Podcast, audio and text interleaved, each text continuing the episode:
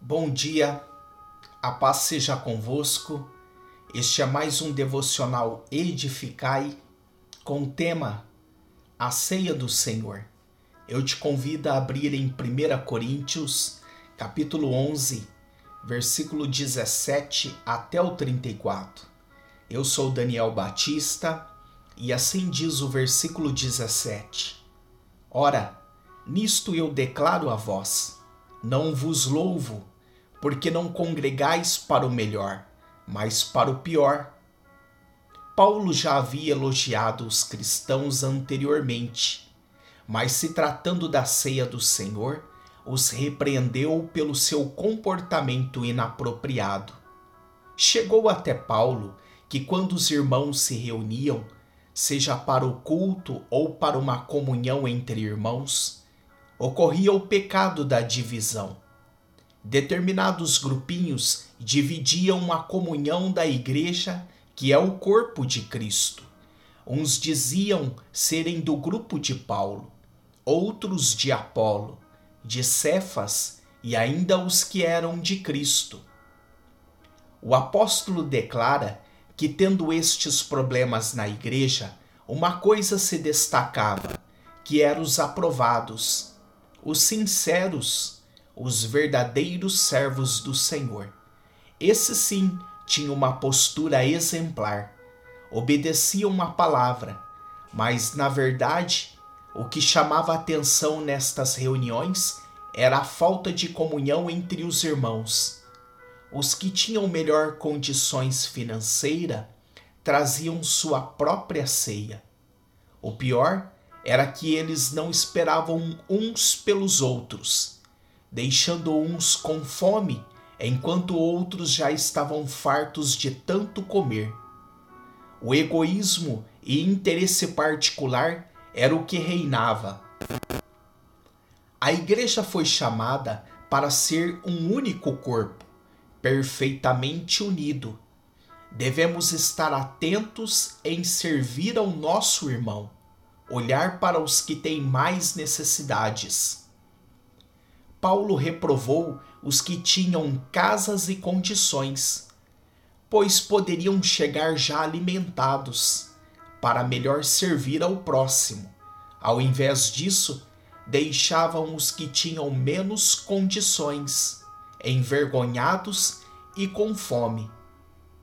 Não foi o apóstolo que inventou a ceia do Senhor com toda essa organização e doutrina. Ele está repetindo a tradição que recebeu do Senhor. O apóstolo, quando esteve em Coríntios, repassou o ensinamento à igreja de como devia ser feito. O apóstolo faz uma comparação da atitude dos coríntios frente aos atos e palavras do Senhor Jesus na noite em que foi traído. O verso 24 e 25 diz: Tomai, comei, isto é o meu corpo que é partido por vós. Fazei isso em memória de mim. Depois, da mesma maneira também, ele tomou o cálice, depois de cear, dizendo: Este cálice é o novo nascimento no meu sangue. Fazei isto todas as vezes que o beberdes, em memória de mim. Os cristãos de Coríntios deveriam partir o pão em memória da morte de Jesus. Eles também deveriam beber do cálice em memória da nova aliança que Jesus validou na cruz do Calvário por cada um de nós. A ceia do Senhor anuncia a morte de Jesus até que ele venha. Não um ato de luto, mas uma ocasião de esperança viva. Paulo repete as palavras do Messias, dando um realce aos seus atos.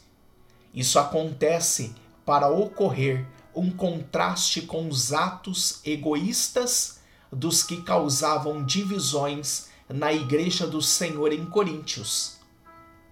A divisão é algo tão sério que leva os irmãos a participar de maneira indigna e a pecar contra o corpo e o sangue do Senhor.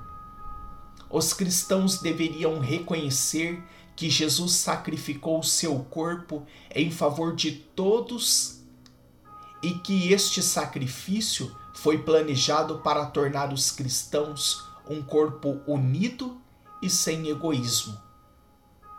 Paulo apresenta uma orientação corretiva no versículo 28. Diz: Mas examina-se o homem a si mesmo, e assim coma deste pão e beba deste cálice. O autoexame significa observar atitudes que causavam e causam ainda hoje divisão na unidade do corpo de Cristo. A falta de compaixão para com os que nada tinham, irmãos que comiam do pão e bebiam do cálice e não reconheciam um corpo de Cristo. O resultado é de condenação para si mesmo. Por causa disso, muitos estão fracos e ainda doentes e outros foram levados literalmente pela morte, reprovados.